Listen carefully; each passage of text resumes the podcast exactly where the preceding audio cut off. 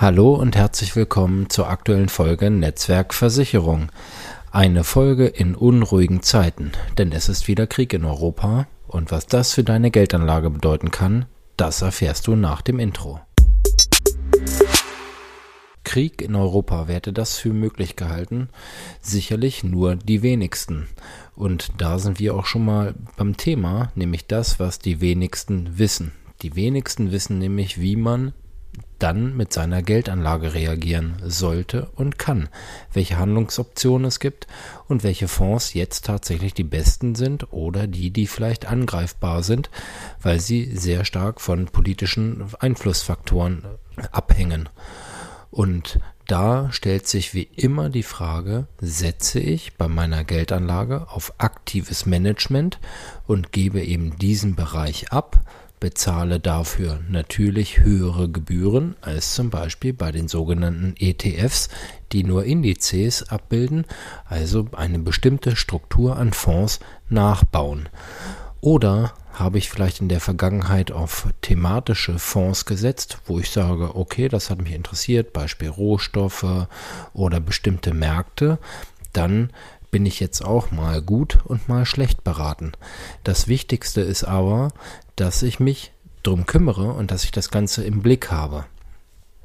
Da hoffe ich für jeden von euch, dass das bestmöglich gelaufen ist und dass ihr selbst auch in der Lage seid, das Ganze annähernd äh, zu überblicken. Das äh, unterstelle ich jetzt einfach mal jedem von euch. Aber auch, dass man gerade in so unruhigen Zeiten dann halt auch fit ist und auch die Möglichkeiten hat, selbst zu reagieren. Wenn man zum Beispiel feststellt, dass man vielleicht ein, zwei Fonds in seinem Portfolio hat, ähm, die vielleicht aktuell gerade nicht so angebracht sind und man sie dann austauschen kann. Und das ist halt immer der Punkt. Bei der Geldanlage bin ich immer auf mich gestellt und muss natürlich in der Lage sein zu reagieren, wenn sich bestimmte Ereignisse irgendwo dann einstellen oder ganz bestimmte Gegebenheiten ändern. Und wer dann vielleicht gerade das Pech hat, vielleicht gesundheitlich angeschlagen zu sein und nicht reagieren zu können, weil, keine Ahnung, im Krankenhaus oder ähnlichem, wobei man natürlich sagen muss, dass das durchs Handy einfacher geworden ist, aber trotzdem äh, muss man da ja immer einen gewissen Blick drauf haben oder sollte man einen Blick drauf haben. Bei den aktiv gemanagten Produkten, ihr merkt so ein bisschen, dass ich da Fan von bin, ähm, habe ich das natürlich nicht. Jetzt muss man das natürlich auch aus verschiedenen Blickwinkeln betrachten. Ich setze zum Beispiel bei mir auf aktiv gemanagte Produkte in den Bereichen, wo ich sage, okay, wenn da jetzt nachher unterm Strich ein, zwei Prozent weniger Rendite rauskommen würden, dann ist das für mich gar nicht schlimm, weil ich kann eben ruhig schlafen und weiß, okay, da muss ich mich nicht drum kümmern, das wird aktiv gemanagt und alles ist ja, so, dass ich einfach gut schlafen kann. Ich habe auch andere Fonds. Ich habe einfach auch ähm, Lust, mich mit dem Thema zu beschäftigen. Und das wird vielen von euch sicherlich auch so gehen. Und da probiert man auch gerne mal was aus. Muss aber natürlich immer im Hinterkopf haben, dass die Kohle halt auch mal weg sein kann. Es ist jetzt nicht so besonders ratsam zu sagen, ich spare jetzt auf ein Ziel, beispielsweise ein neues Auto oder ähnliches. Ja, und ich erleide dann mal eben Schiffbruch, weil sich vielleicht politisch dann was ändert und sich in kürzester Zeit extreme Kursverluste zum Beispiel ergeben, ja, wo ich dann natürlich erstmal die Zeit haben muss, das Ganze wieder auszugleichen.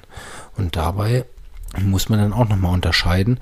Das eine sind eben die Einmalanlagen, also quasi der große äh, Batzen, der jetzt irgendwo liegt, ähm, der sich natürlich dann viel stärker entwickelt, als wenn ich jetzt einen monatlichen Sparplan habe, wo ich dann auch von Kursschwankungen dann nachher profitiere, weil ich durch den sogenannten Durchschnittskosteneffekt dann mal mehr und mal weniger kaufe. Ich verlinke hier unten drunter mal ein Video, das das anhand von Äpfeln ganz einfach erklärt und äh, mal ja sehr, sehr deutlich macht, was der Durchschnittskosteneffekt ist und wie du bestmöglich davon profitieren kannst. Also Augen auf bei der Fondsauswahl und sich natürlich bewusst sein über die Risiken, die damit einhergehen und natürlich, natürlich ist es so, dass ihr mit Fonds deutlich höhere ähm, Möglichkeiten der Rendite habt. Also von daher auch ähm, man sieht es in der Vergangenheit, in den letzten 30 Jahren hat man auch nie mit Aktien Minus gemacht. Ähm, das wird sicherlich auch so bleiben, davon ist fest auszugehen. Aber hab acht und denke dran, immer auch ähm, den Überblick zu behalten und sich nur Sachen ins eigene Nest zu legen, die man auch kennt und dass dann eben kein faules Ei oder kein Kuckucksei dabei ist. Nächste Woche haben wir dann März und ab März geht eine richtig coole Zeit für mich und für diesen Podcast los äh, mit vier ähm, wahrscheinlich werden es sogar fünf Interviewgästen, also wir werden den März um eine Woche verlängern, rund ums Thema Digitalisierung und moderne Vertreter in der Versicherungswelt.